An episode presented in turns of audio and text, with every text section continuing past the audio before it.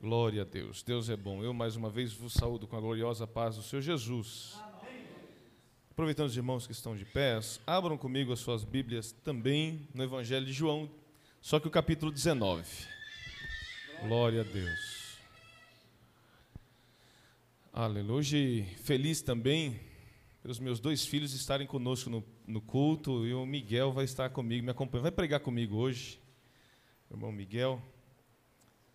Nós vamos ler dos versículos de 1 a 8 do Evangelho de João, no capítulo 19. Diz assim o texto sagrado: Então Pilatos mandou açoitar Jesus. Os soldados teceram uma coroa de espinhos e a puseram na cabeça dele. Vestiram-no com uma capa de púrpura e, chegando-se a ele, diziam: Salve, Rei dos Judeus! E batiam-lhe no rosto. Mais uma vez Pilatos saiu e disse aos judeus: Vejam, eu estou trazendo a vocês para que saibam que não acho nele motivo algum de acusação. Quando Jesus veio para fora usando a coroa de espinhos e a capa de púrpura, disse-lhe, disse-lhes Pilatos: Eis o homem. Ao vê-lo, os chefes dos sacerdotes e os guardas gritaram: Crucifica-o, crucifica-o. Mas Pilatos respondeu: Levem-no vocês e crucifiquem-no. Quanto a mim, não encontro base para acusá-lo. Os judeus insistiram: Temos uma lei, e de acordo com essa lei ele deve morrer, porque se declarou filho de Deus. Ao ouvir isso, Pilatos ficou ainda mais atemorizado ou amedrontado. Pode assentar, amados. Bendito seja o nome de Jesus. O Henrique leu um texto de Jesus falando aos discípulos, já no comecinho da sua, da sua preparação aos discípulos que ele ia embora. E quando Jesus disse, olha, aproveitem esse tempo comigo, porque eu não estarei mais, daqui a pouquinho estou indo embora. E assim é o deva ser o nosso comportamento como igreja em comunhão uns com os outros, porque daqui a pouquinho nós vamos embora daqui. Daqui a pouquinho Jesus volta para nos levar. E nesse capítulo 19, João vem apresentar Jesus como o Salvador crucificado. Nesse capítulo eles levaram Jesus, prenderam Jesus no capítulo anterior e levaram Jesus para ser julgado. Jesus passou na mesma noite, Anderson, por seis julgamentos, três civis e três religiosos. Enquanto no civil, os rei, o rei Herodes e, e Pilatos não encontraram nele motivo para ele ser crucificado, os judeus, o julgamento religioso, condenaram Jesus. Que risco e que perigo a igreja passa a querer julgar as pessoas, condenar as pessoas, quando o mundo não as condena. Muitas pessoas acabam saindo da igreja porque são julgadas dentro dela, condenadas em nosso meio, mas lá fora o mundo está de braços abertos, não julgando e nem condenando, recebendo elas e prendendo-as sem elas mesmo perceberem.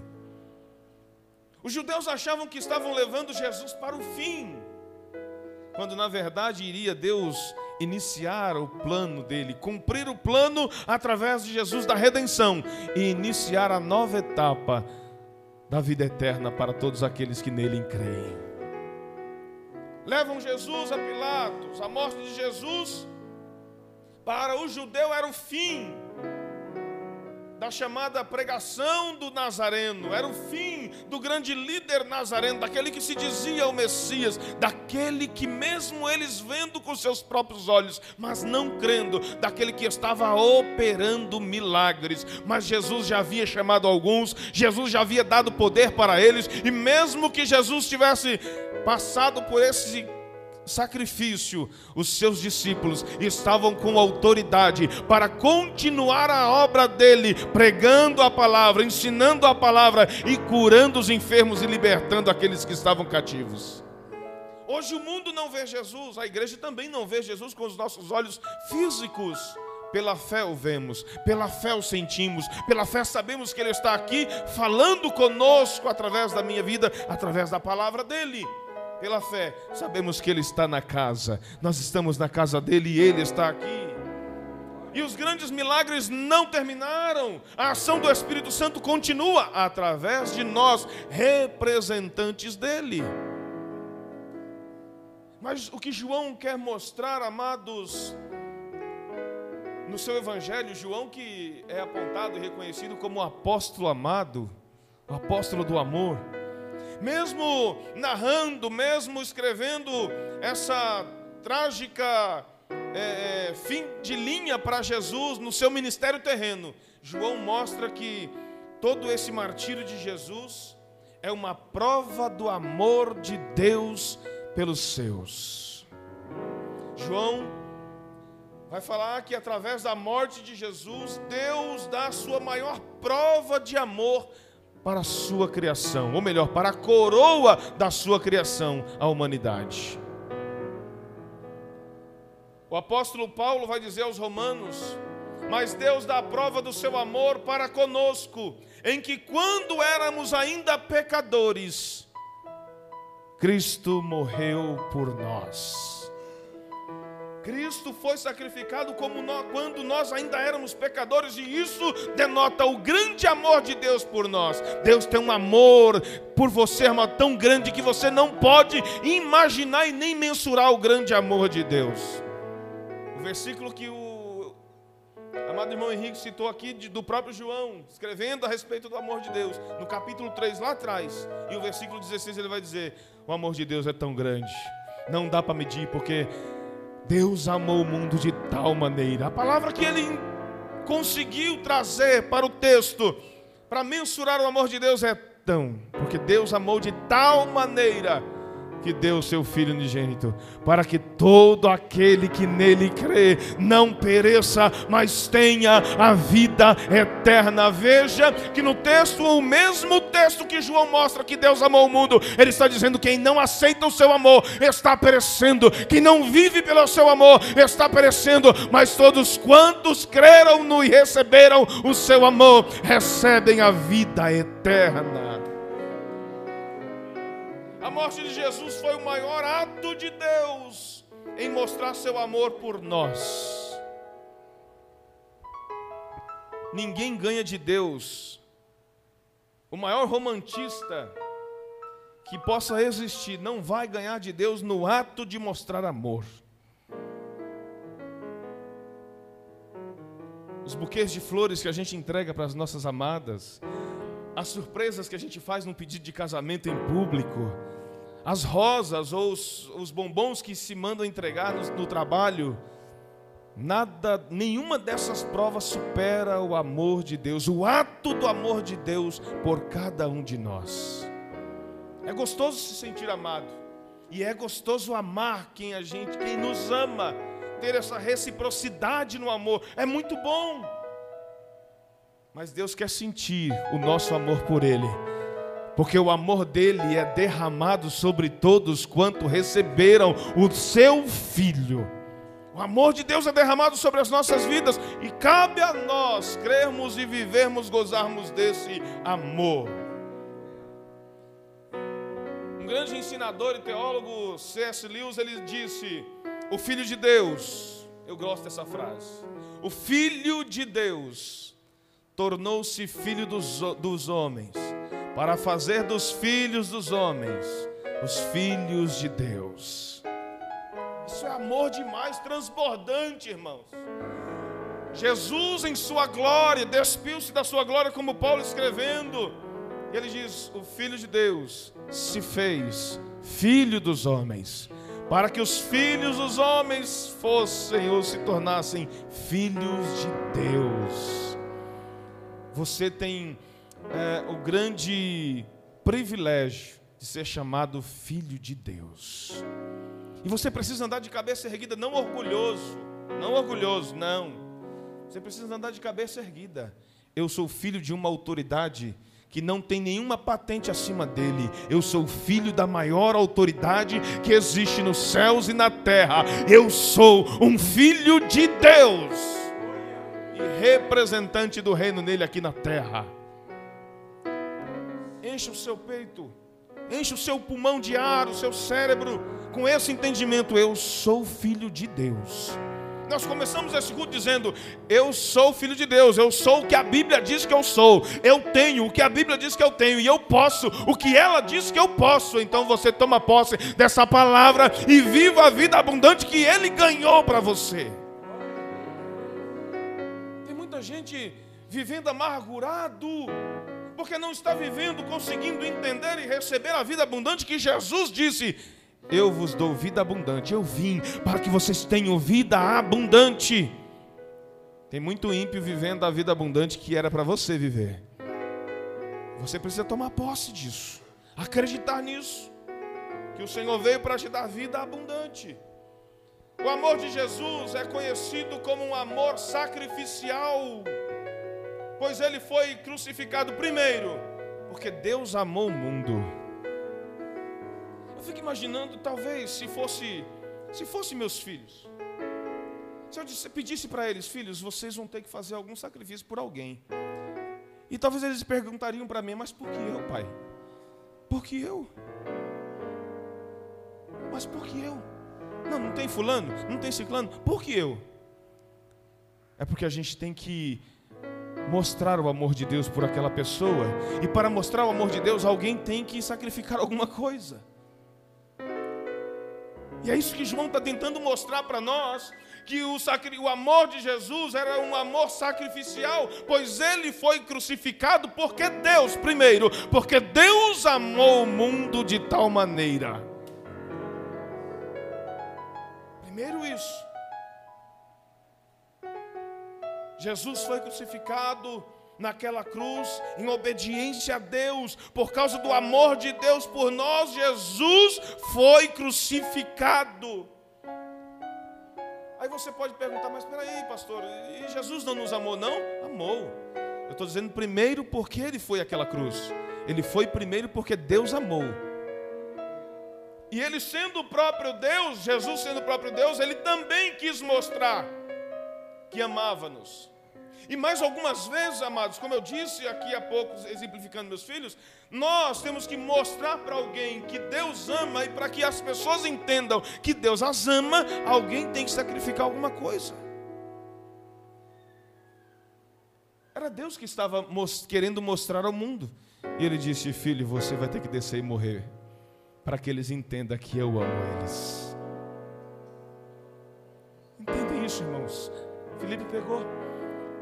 Jesus morreu porque Deus amou o mundo, o Pai amou o mundo e Jesus foi sacrificado por causa do amor do Pai. Jesus também amou. No capítulo 15 aqui, no versículo 13, ele vai dizer: Ninguém tem maior amor do que este, que é aquele que dá sua vida pelos seus amigos.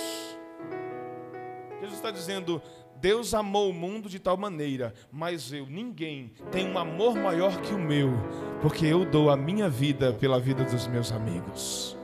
Meu Deus, olha quanto amor envolvido no sacrifício, e João está falando do sacrifício de Jesus.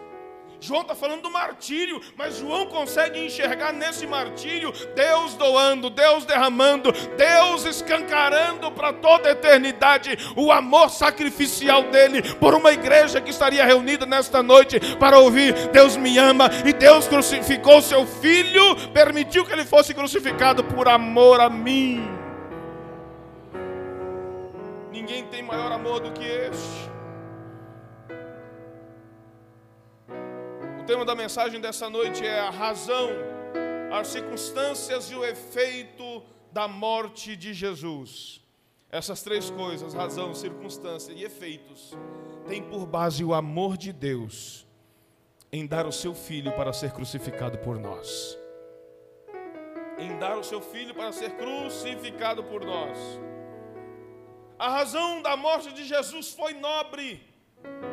Como é que um príncipe como é que um rei, como é que um Deus se entrega pela sua criação, pelos seus servos, pelos seus amigos, por aqueles a quem ele cuida. Foi nobre a razão da morte de Jesus, o sacrifício de Jesus. A razão da morte de Jesus foi para nos dar o grande livramento. Deus preparou os céus, preparou um jardim na terra e colocou um casal lá no jardim. Deus deu toda a condição para eles viverem e se multiplicarem dentro do jardim. Mas estava lindo demais, porque o inimigo, um ser angelical que resplandecia no céu, queria estar acima de Deus, e Deus disse: Não tem espaço para dois deuses aqui no céu, aqui é só eu, só eu. No trono só há lugar para um Deus, no trono só há lugar para um Deus. E aí Deus precipitou, expulsou dos céus Satanás. E ele conseguiu levar uma terça parte dos anjos. Você não precisa ter medo de demônio, você não precisa de ter medo de anjo maligno, de é, é, fantasma ou casa mal. Quem tem medo de casa mal assombrada? Quem acredita nisso? Você já deveria entrar numa casa dessa sabendo que o fantasma que está lá, ele é ó, ruimzinho. Porque se a casa é mal assombrada, é porque o fantasma que está lá não é, não é muito bom na assombração, entendem? Casa mal assombrada. Não é muito eficiente o fantasma que está lá. O demônio que está lá querendo assombrar é ineficiente. Faz o trabalho negativo. Não precisa ter medo, irmão. Porque para cada demônio que serve a Satanás, Deus tem dois anjos para lutar e batalhar contra ele. E um anjo só batalhou contra uma legião, seis mil demônios, e venceu. Então você está do lado da pessoa certa. Quem está do lado de Deus está do lado da maioria. E a maioria com Deus sempre vence. Nunca estaremos só. Nunca estaremos só, amados. A razão da morte de Jesus foi para nos garantir salvação, foi para nos garantir redenção, foi para nos garantir livramento. Todos nós, nascidos em nossos pecados, estávamos destinados ao inferno que Deus criou para os anjos malignos. Deus não criou o inferno para homens, Deus criou o inferno para os anjos caídos, não para nós. Ele, para nós ele criou o paraíso. Para nós ele criou as moradas na sua casa, os aposentos na sua própria casa. Imagina como deve ser a casa do Pai. Meu Deus. A razão da morte de Jesus foi para nos resgatar da prisão de pecados e de uma vida de trevas. A razão da morte de Jesus foi para nos favorecer com a salvação da vida eterna. Essa é a maior esperança da igreja. Jesus, com a sua morte, nos garantiu, amados irmãos, a vida eterna e todos os dias isso precisa pulsar o nosso coração. As batidas do nosso coração precisa dizer para o mundo: eu sou salvo em Jesus. Jesus me salvou, Jesus me resgatou, Jesus pagou o preço que eu não tinha condição de pagar. A morte de Jesus, a razão dela foi para que eu e você fôssemos perdoados de uma dívida impagável. Impagável. A gente até compra um carro, uma moto, financia, a gente paga dois itens daquele, né? Compra uma casa, financia, paga um absurdo de juros. O pecado não é diferente. Só que o pecado ele te dá uma uma, uma fatura de dívida que você olhando para ela foi nem parcelando eu consigo pagar isso aqui. Aí ele vai usar o direito da lei. Se você não pode pagar, eu posso te levar como escravo. Venha. Lembra daquela mulher, esposa de um dos profetas que morreram? Ela vai ao homem de Deus: Homem de Deus, meu servo, meu marido era servo teu, mas faleceu, morreu e deixou uma dívida. E agora os credores estão vindo e querem levar meus filhos como escravo. Eu não tenho como pagar.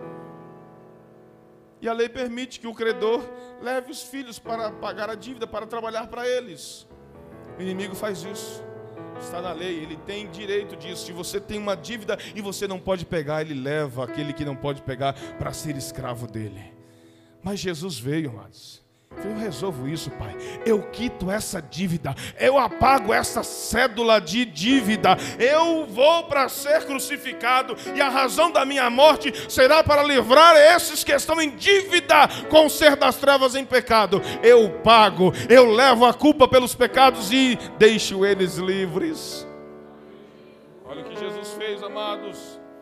A razão da morte de Jesus foi a mais leal e dolorosa prova de amor de Deus, do Pai, sacrificando um filho para salvar, salvar todos os outros. Meu Deus. Imagina, Tiago, você tendo três filhas. E aí você tem uma escolha, vou ter que sacrificar uma para salvar as outras. Meu Deus, irmãos. Foi o que Deus fez. Deus olhou para Jesus e disse: Meu filho, eu vou ter que sacrificar você para salvar todos os outros. Eu vou ter que sacrificar você, meu primogênito, para salvar todos aqueles. Talvez Jesus, se fosse um filho rebelde, dissesse assim: Mas pai, olha lá para o Davi, pai. Não, Davi não está muito fiel, não, pai. Davi está lá, ó. Davi da cara escorregada. É só um exemplo, viu, Davi? É hipotético. Ou o Alisson, olha o Alisson lá, pai. Olha o Alisson. Ô oh, pai, pai, pai, olha o Alisson. Ele mal fala. Ô oh, pai, olha lá o Lucas, pai. O Lucas toma cada choque de vez em quando, pai. Eu vou ter que descer por ele. Aí Deus disse: Vai, porque eu amo demais ele. Eu amo demais o Alisson. Eu amo demais o Davi. Eu amo demais todos eles. Que mesmo tendo defeitos, eu preciso que você seja crucificado para eles sentirem o meu amor um pai que decide crucificar um filho para salvar todos os outros e muitos outros. Só que assim como Deus fez, ele, ele já tinha ensaiado esse sacrifício para mostrar amor. Deus havia ensaiado isso em Abraão. Deus prometeu a Abraão um filho. Sara até tentou dar uma ajudinha para Deus. Falei, não, não, não. Nasceu Ismael da concubina. Falei, não, não é assim não. É filho seu. Aí veio Isaac. O Isaac está crescidinho, Abraão cheio de amor, o filho da minha velhice, o herdeiro da, de todos os meus bens, não vai ser mais o, o Damasceno Eliezer, vai ser meu filho. Irmão, que prazer, os pais novos aqui, Daniel, Tiago, né? Cadê os pais novinhos? É, o, o, o, irmão Edivaldo tá um babão. Ele falou assim: Pastor, a minha filhinha tá uma mocinha já. Olha, uma mocinha já, com meses. Olha que pai babão. Que Deus abençoe Daniel, a Liliane e a. E a é... Não, a filha, nome da filha. Laura, é Laura. Como eu posso esquecer? Tanto nome, né? E eu imagino o Jonas também, babão pela Laura, pela Sarinha, né? Irmão, como é gostoso essa palavra soar das nossas bocas: meu filho ou minha filha. Imagina Abraão vendo Isaac crescendo, filho da velhice, filho da promessa. Deus cumpriu. E Abraão, meu filho Isaac. Meu, pode, pode observar que todas as vezes que Abraão vai se referir a Isaac, ele diz: Meu filho Isaac. E aí Deus começa a observar e diz: Ei, Abraão, o amor pelo teu filho está transbordando, né? Vamos ver se o seu amor é como o meu. Abraão, eu preciso que você sacrifique o teu filho. Deus estava ensaiando, irmãos, para mostrar para o mundo o amor dele por nós. E Abraão falou: ah, Deus me deu um filho da promessa. Deus me deu Isaac na minha velhice. Deixou eu pegar, meu coração está abraçando Isaac. E agora Deus está me pedindo para eu sacrificar meu filho. Imagina, Anderson, se Deus pedisse a Evelyn para você. Hã? É difícil, né? Uma princesinha tão linda. Hã? É muito amor envolvido. Mas Deus diz: Abraão, meu amigo, vai ter que crucificar Isaac. Abraão não reluta com Deus, Abraão não tenta negociar com Deus, pai. Abraão é convicto, irmão, da promessa de Deus. Eu entendo, eu entendo, estudando o texto de Abraão, que Abraão poderia ter desenvolvido dois pensamentos. Primeiro, que é o que todo mundo comenta, que Abraão poderia ter pensado: bom, Deus é poderoso, me deu um filho na minha velhice, eu sacrifico, ele pode ressuscitar meu filho ali, então eu vou obedecer. O segundo pensamento cabível para entender a obediência espontânea de Abraão é que, se Deus me deu um, ele pode me dar outro. Se Deus me deu o primeiro, Ele pode me dar o segundo. Ele é poderoso. E Abraão foi. A pergunta de Isaac é crucial. Eu vejo o coração de Abraão apertado. Mas cada vez que se aperta, se eu apertar este copo aqui, o que vai transbordar dele? Água. O coração de Abraão estava sendo apertado e do coração de Abraão estava, transbordando amor e obediência. Isaac faz uma pergunta crucial: Pai, eu estou levando a lenha, o Senhor está levando o cutelo e o fogo, mas cadê o cordeiro? E João Batista lá na frente, olha o ensaio de Deus. João Batista lá na frente, vê Jesus descendo ao Jordão e diz: Eis aí o Cordeiro de Deus que tira o pecado do mundo.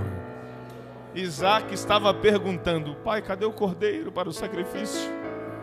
E Abraão diz: Deus proverá o cordeiro para si. Aleluia. Oh meu Deus, eu vejo Abraão preparando ali o holocausto, preparando a fogueira, as madeiras ali, colocando Isaac em cima e preparando o cutelo. Quando Abraão prepara o cutelo, Deus brada dos céus e diz: Abraão, Abraão, não faças mal ao teu filho, porque agora sei, vou parafrasear, que o teu amor por ele equipara o meu amor pela humanidade. Meu Deus,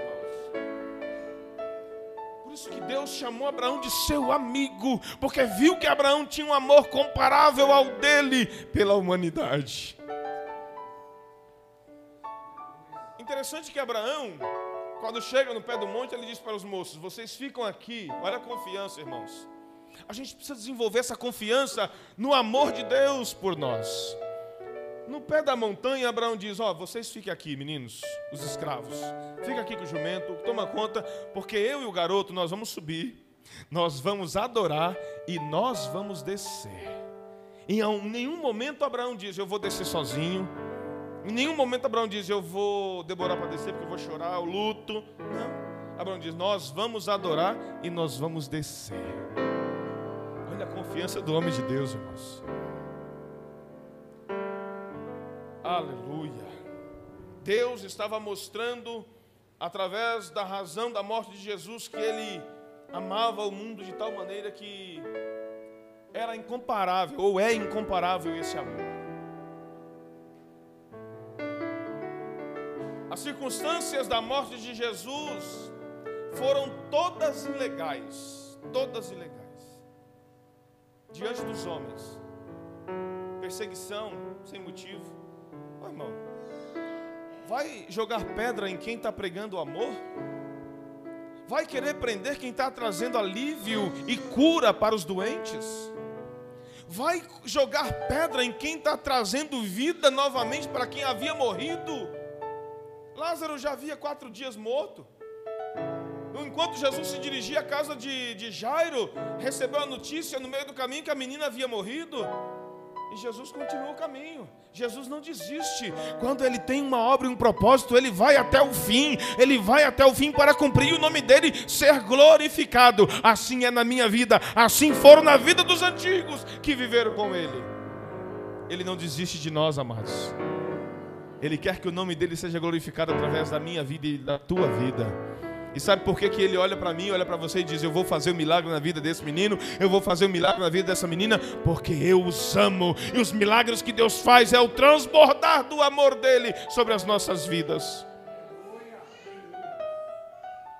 As circunstâncias do, da sua morte foram todas ilegais, as acusações eram falsas, mas Jesus se manteve calado, por amor a nós se fez culpado. Se fosse o Jarbas, se fosse o Elias diante daquele tribunal, não, merece a cruz. Mas Jesus disse: Eu não tenho, não fiz nada, mas eu vou assumir a culpa do Elias e vou assumir a culpa do Jarbas. Eu vou. Inocente se fez culpado para morrer no meu lugar, para morrer no lugar do Elias, para morrer no lugar de cada um de nós aqui. As circunstâncias da morte de Jesus lhe causaram muitas aflições, mas ele não desistiu. Não desistiu. Tem muita gente que é colocada à prova e diz: Não, eu não aguento mais. Eu não aguento mais esse chefe, eu não aguento mais essa empresa, eu não aguento mais essa situação, eu não aguento mais essa sala de, de faculdade, eu não aguento mais. Eu não aguento mais esse trajeto, eu não aguento mais, eu desisto. Quando Jesus sofreu todas as aflições e permaneceu firme e fiel ao propósito. O propósito era o derramar do amor de Deus sobre as nossas vidas. Então, porque eu e você queremos desistir quando nosso Salvador não desistiu?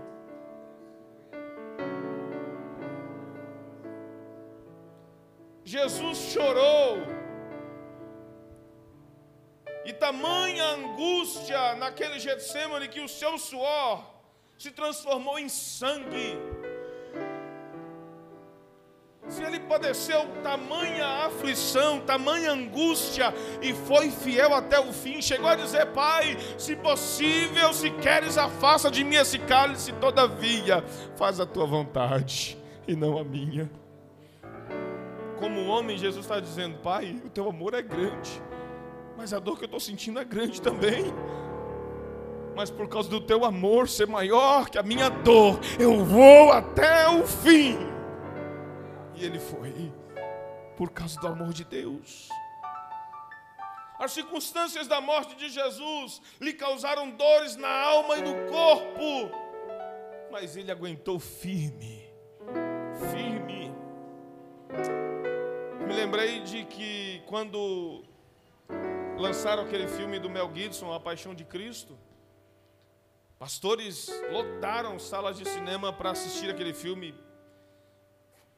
e segundo os historiadores, disseram que Mel Gibson conseguiu reproduzir a malignidade dos romanos naquele filme em Jesus. Tanta crueldade. Em alguns estados do nosso país, pastores irmãos acabaram morrendo de ataque cardíaco assistindo o filme o coração deles não conseguiu é, controlar o batimento vendo tanta crueldade. Mas atrás daquela crueldade, como João está narrando aqui, tanto amor de Deus. Maior que a crueldade que Jesus sofreu, foi o amor de Deus através do sacrifício do seu filho, estava oferecendo para a humanidade pessoas só olham para os problemas, as pessoas só olham para as aflições, as pessoas só olham para as dificuldades, mas deixam de olhar para aquele que está acima delas, deixam de olhar para aquele que ama, que prometendo, nos amando, nos proteger e nos guardar de todo mal. Irmão, tem situações que Deus vai livrar você da fornalha, tem situações que Deus vai te livrar do, da cova dos leões, mas há situações que você vai provar do grande amor dele dentro da fornalha e dentro da cova dos leões. Há situações em que Deus te livra de você passar pelo fogo mas se ele permitir você passar pelo fogo, ele promete: eles não te queimará. Vai passar pelo rio, mas eles não te submergirão. Não vai morrer afogado, porque o meu amor vai te envolver e eu vou te guardar. As circunstâncias da morte de Jesus o levou a sofrer torturas desumanas. Mas mesmo assim, Jesus mostrou que estava disposto a fazer notório o grande amor de Deus. Você consegue entender o que João está querendo mostrar para nós, amados? Que mesmo no grande sofrimento de Jesus, através desse grande sofrimento de Jesus, Deus estava mostrando o amor dele. Você estiver passando por uma aflição, por uma luta, por uma provação, por um deserto, além do sofrimento e da angústia de estar nesse momento, olhe para os céus e creia, como o salmista diz: eleva os meus olhos para os céus. De onde me virá o socorro? Porque o meu socorro vem do Senhor, que me ama e que fez os céus e a terra você tem essa convicção de mesmo você no deserto, olhar para cima e crer que há um Deus lá em cima que te ama e que mesmo você sofrendo continua te amando e que é no seu sofrimento que ele vai derramar do seu grande amor. O inimigo é tão sujo que ele faz alguns acreditarem que se está passando pela luta é porque Deus não ama. Outros convencidos, ouvi uma pessoa dizer assim: é, eu sei que Deus me ama, estou passando uma prova tão grande, Deus podia me amar menos. Olha, porque entende que está passando luta grande porque Deus ama muito. Aí fala, Deus podia me amar menos. Olha, não, aceite o amor dele completo do jeito que é e passe a luta que tiver que passar e permita que na sua vida e no seu momento o nome do Senhor seja glorificado e reconheçam através das suas atitudes o grande amor de Deus. O grande amor de Deus. As circunstâncias da morte de Jesus foram da mais alta crueldade. Mesmo depois dos açoites, ele recebeu uma coroa de espinhos. Mesmo depois de ser açoitado, colocaram sobre ele uma capa de púrpura, zombando dele. Aquela capa de púrpura representava a realeza sem, na zombaria deles, eles estavam reconhecendo com a coroa de espinhos e com aquela capa de púrpura que eles estavam maltratando o Rei dos Reis e Senhor dos Senhores. E Jesus suportou tudo isso por mim e por você. As circunstâncias da morte de Jesus o expôs ao mais baixo nível de zombaria, mas o alto nível do amor de Deus o fez suportar. Quanto mais baixo for o nível de perseguição a nós, mais alto é o alvo do amor de Deus por mim e por você. Consiga, irmão, consiga com a ajuda do Espírito Santo entender que todo período de prova é resultado do amor de Deus pela sua vida. Pastor, eu não consigo entender isso. Ah, então você está difícil de entender a Bíblia, né? Você precisa entender que Deus usa as coisas fracas para confundir os fortes. Deus usa os loucos para confundir os sábios. Deus usa a tua aflição para revelar o teu grande amor. Deus usa os pequenos para vencer os grandes. Você precisa entender isso, a maneira de Deus agir. Aí os efeitos, para a gente terminar, os efeitos da morte de Jesus. Os efeitos da morte de Jesus nos tornaram justificados. Ele foi crucificado por minha causa. Eu era pecador, mas ele me tornou perdoado. Eu devia para a eternidade e ele pagou a minha dívida. Eu era impuro e ele me purificou. Eu era sujo e ele me resgatou e me lavou. Eu estava caminhando para o inferno, ele me salvou. E eu me converti do caminho para o inferno, ele me levou para o caminho da eternidade, para o céu. Os efeitos da morte de Jesus possibilitam todos errantes serem achados. Todos errantes pelo sacrifício da morte de Jesus, o efeito dele possibilita que todos errantes sejam achados. Deus acha, irmão. Deus acha embaixo de, de viaduto, Deus acha embaixo de banco, Deus acha largado na sarjeta, Deus acha escondido dentro de um banheiro, Deus acha escondido onde quer que esteja, Deus acha porque o efeito do, da morte dele possibilita que todo que está vivendo uma vida errante seja justificado, salvo, lavado, remido e trazido de novo para a sociedade purificado restaurado. Os efeitos da morte de Jesus permitem que os que estavam longe sejam aproximados da graça de Deus e do amor de Deus. Não tem mais mediador, Agora você se aproxima de Deus, fala com Ele como filho. Como filho. Os efeitos da morte de Jesus trouxeram e deram acesso livre ao Deus Criador, ao Deus de amor, ao Deus da eternidade. Isso é um efeito maravilhoso, irmãos. Irmã Maria, a senhora não precisa de ninguém para chegar diante de Deus.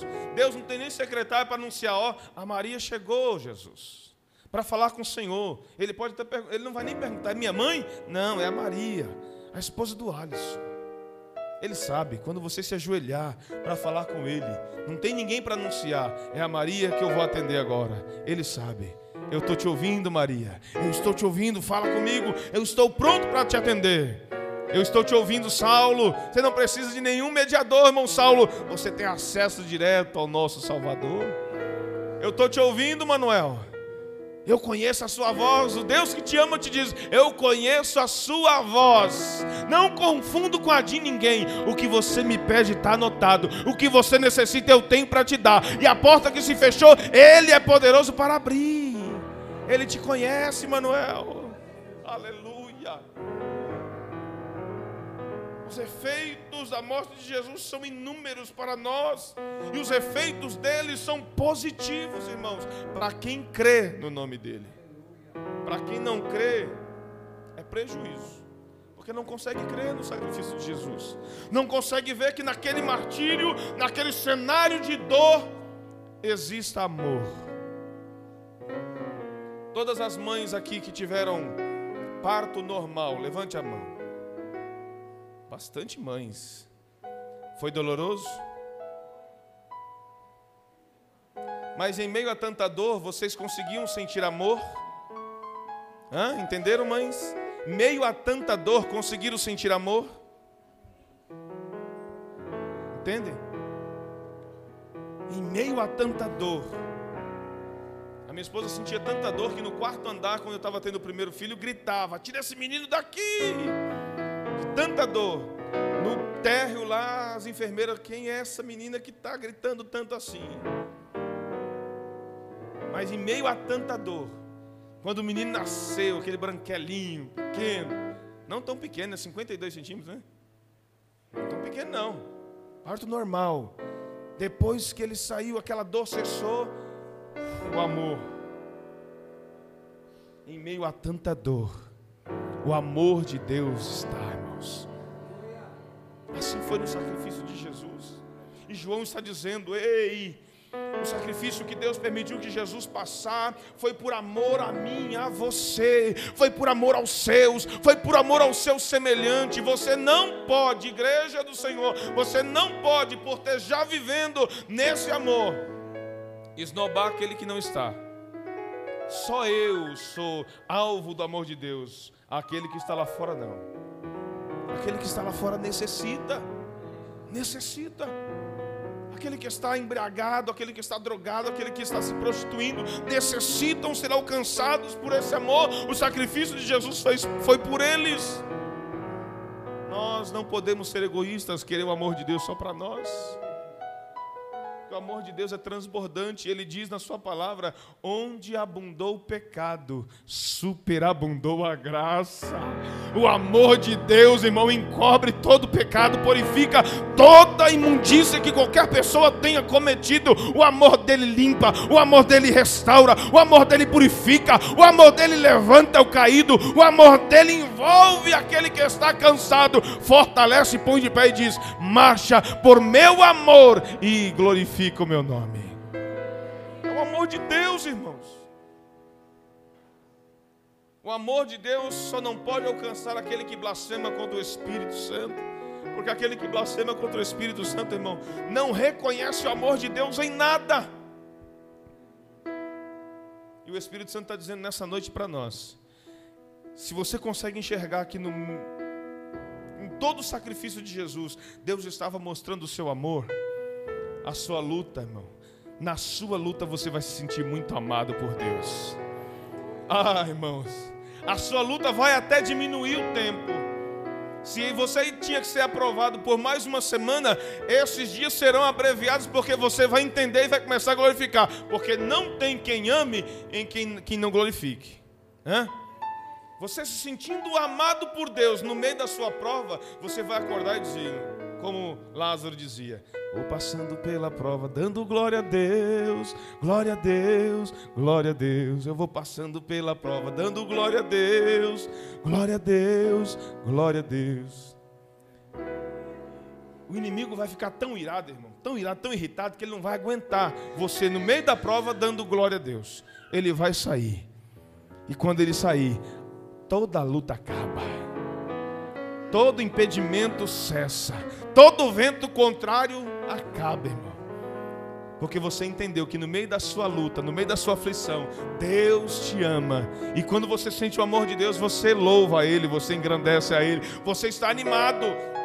Está difícil para mim ainda, mas o amor de Deus tem me sustentado. Você vai dizer, Ebenezer, como Samuel, até aqui o Senhor tem me ajudado. Se eu não morri nessa provação, é porque o amor de Deus tem me sustentado. Então eu vou continuar firme, porque Deus está de olho em mim e Ele está me sustentando dia após dia. O amor de Deus é a causa de estarmos aqui, amados. O amor de Deus é a causa de estarmos aqui. Então, nenhum momento da sua vida e nenhum dia da sua vida não passe sem agradecer a Deus, até pelos momentos de provação. Porque o, os efeitos da morte de Jesus trouxeram para nós, trouxeram para nós a certeza de estarmos na glória com o Pai. Isso ninguém tira, irmão. Eu não consigo entender como é que crente há muito tempo não consegue afirmar se está salvo ou não. Como é que pode? Eu tenho certeza da minha salvação, irmão, e ninguém muda isso. Sabe por quê? Porque Deus me amou primeiro. Deus me amou primeiro, antes de eu amá-lo, Ele já me amava, e Ele me escolheu, me nomeou e me enviou para dar fruto, irmão. Como é que eu não vou ter certeza da minha salvação, Anderson? Eu tenho certeza porque vivo e anseio por ela. Nada desse mundo pode me prender na eternidade. Não troco a eternidade por nada. Os efeitos da morte de Jesus nos garantem a volta para o paraíso. O homem Adão e a mulher Eva e suas filhas perderam o paraíso. Mas o amor de Deus diz: Eu vou construir uma ponte. Essa ponte vai ser com um formato de cruz. Mas eu vou construir essa ponte. E se vocês passarem por essa, quando vocês passarem por esta ponte chamada cruz, vocês vão me alcançar e conhecer o meu verdadeiro amor. Você pode ficar de pé? Aleluia. O grupo de louvor pode cantar aquele segundo hino. Aleluia. O amor de Deus está derramado sobre as nossas vidas.